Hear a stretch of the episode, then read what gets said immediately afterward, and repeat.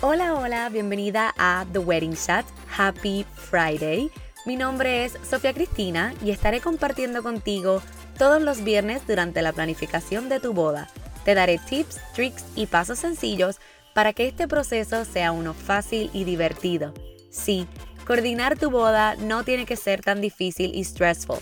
The Wedding Chat se convertirá en tu guía para que junto con tu coordinadora de bodas tomen las mejores decisiones sobre tu gran día.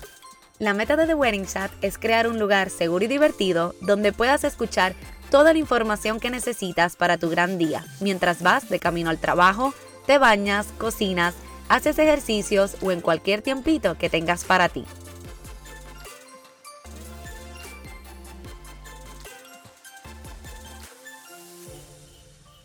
Hola, hola, bienvenida a The Wedding Chat, episodio número 15. Feliz viernes. Gracias por acompañarme y escucharme desde donde sea que estés. Wow, 15 episodios. Eso suena ya como tanto. O sea, 15 semanas de estar con ustedes y compartir con ustedes en este podcast. Me causa tanta y tanta felicidad. Pero mientras comenzamos a decirle adiós al mes de agosto, wow, qué rápido pasó también, ¿verdad?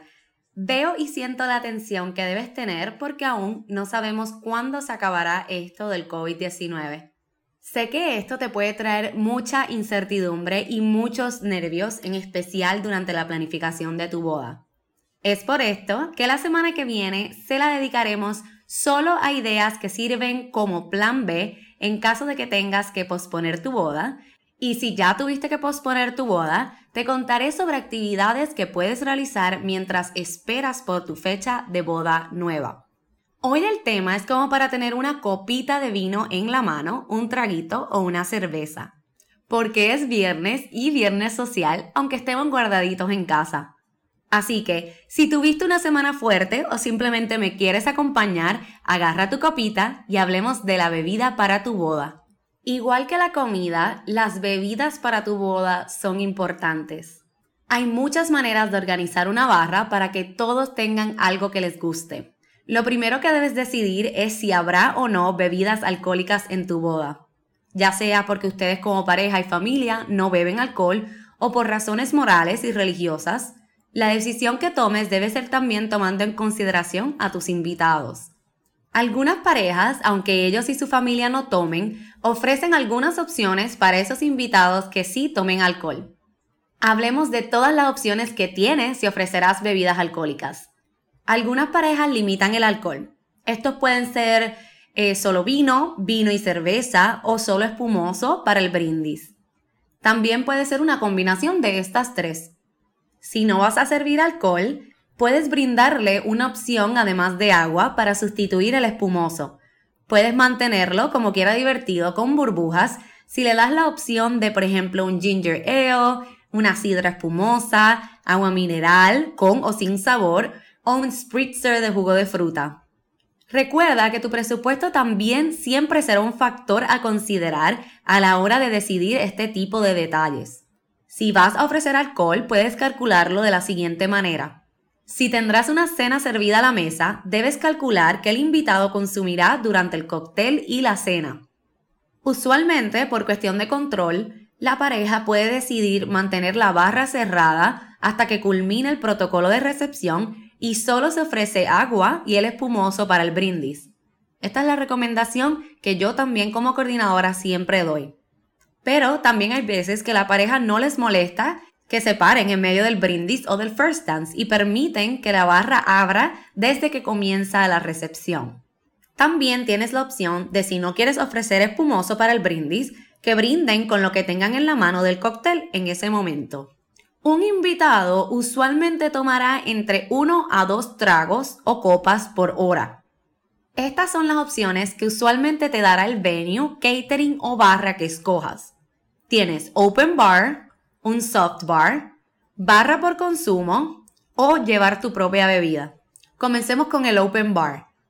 Open bar significa que tú como host pagas una tarifa fija por un tiempo específico para las bebidas que se sirven.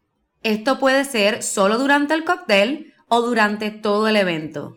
Lo más común es que un open bar se haga por cuatro horas. Esas cuatro horas son las cuatro horas de la recepción. Un soft bar básicamente significa eso mismo, que lo único que se servirá son opciones no alcohólicas, como refrescos o agua. La barra por consumo es tal y como suena. Tú como host pagarás un rate por bebida y al final te cobrarán exactamente por lo que se consumió durante el evento. Y la última opción es que a veces, depende del venue, te dan la opción de tú traer tu propia bebida. Con esto es importante que coordines quién, cómo y cuándo entregará toda la bebida antes del evento y al final quién, cómo y cuándo se llevará lo que haya sobrado del local. Es importante que le digas a tu coordinadora cuánta bebida y de qué cosa se está entregando para al final de la noche hacer conteo de lo que se consumió, lo que sobró y que todo vaya a la par. Otra opción que también a veces le ofrecen es un cash bar. ¿Qué es un cash bar y por qué no debes considerarlo? Un cash bar es cuando se pone una barra en el evento, pero el invitado paga por lo que consuma. Entonces, ¿por qué no debes considerar esta opción? Recuerda exactamente eso mismo. Esa persona es un invitado a tu boda Así que al igual que tú no harías que tu invitado pague por su propia bebida si lo invitas a tu casa, pues para tu boda no debería ser lo contrario. Si no puedes poner una barra, recuerda que puedes limitar el alcohol, servir solo refrescos, o mejor es que bajes un poco la cantidad de invitados para que entonces puedas ofrecerles bebidas sin que ellos tengan que pagar. Esta opción es la mejor. Cuando hables con tu catering o el capitán de la barra, debes preguntarle lo siguiente. ¿Cuántos bartenders habrá ese día? ¿A qué hora cerrará la barra? Hay lugares que te dicen que la barra tiene que cerrar al menos entre 15 a 30 minutos antes de que termine el evento. También debes preguntarle cómo se cobrarán las bebidas no alcohólicas, como los refrescos, el agua, los jugos, etc. Si decides una barra por consumo, ¿Qué pasará con las botellas que se abrieron pero no se terminaron? ¿Cómo controlarán que no se abra más de una botella de lo mismo al mismo tiempo? ¿Qué tipo de cristalería se utilizará? ¿Si es reusable o es desechable? Y si se sirve alcohol y algún invitado ya debe parar de consumir alcohol, ¿cómo ellos trabajarán con esa situación? Sabemos que nada más con mencionar la palabra champán ya estamos celebrando, ya pensamos en mucho glamour y mucha felicidad. Me imagino que has estado preguntándote por qué hablo de espumoso y no champán cuando me refiero al brindis. Pues te voy a contar un pequeño fun fact de cuál es la gran diferencia. De por sí, la palabra champán se refiere al vino espumoso que viene específicamente de la región en Francia que se llama asimismo champán. Así que cualquier otro que no venga de esa región es simplemente un vino espumoso y no le deberíamos llamar champán. La copa de espumoso nunca se debe llenar hasta el tope. Así que bien medido, cada botella de 750 mililitros te debe dar para al menos 6 copitas. Claro, si las llenan hasta el final, dará para mucho menos. Bueno, espero que me hayas acompañado con una copita, traguito, cerveza o hasta un refresquito en una copa de estas lindas que nos dan ganas de celebrar. Lo mío es el vino blanco, especialmente un albariño, me encanta. Gracias por tu atención y por tomar un ratito de tu tiempo para compartir conmigo hoy.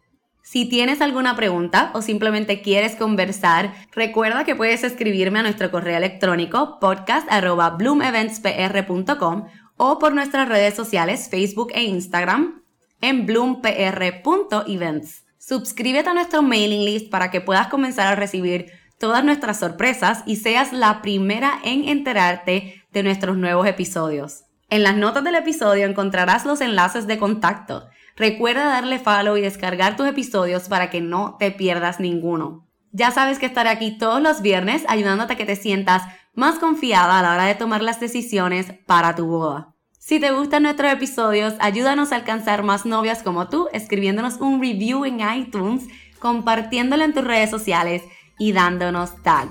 Ya sabes que en el próximo episodio vamos a hablar sobre ideas como plan B por si tienes que posponer tu boda. Y si ya lo tuviste que hacer, pues vamos a hablar de ideas que puedes realizar mientras esperas por esa fecha nueva. Nos vemos el próximo viernes. Hasta la próxima. Un beso y abrazo.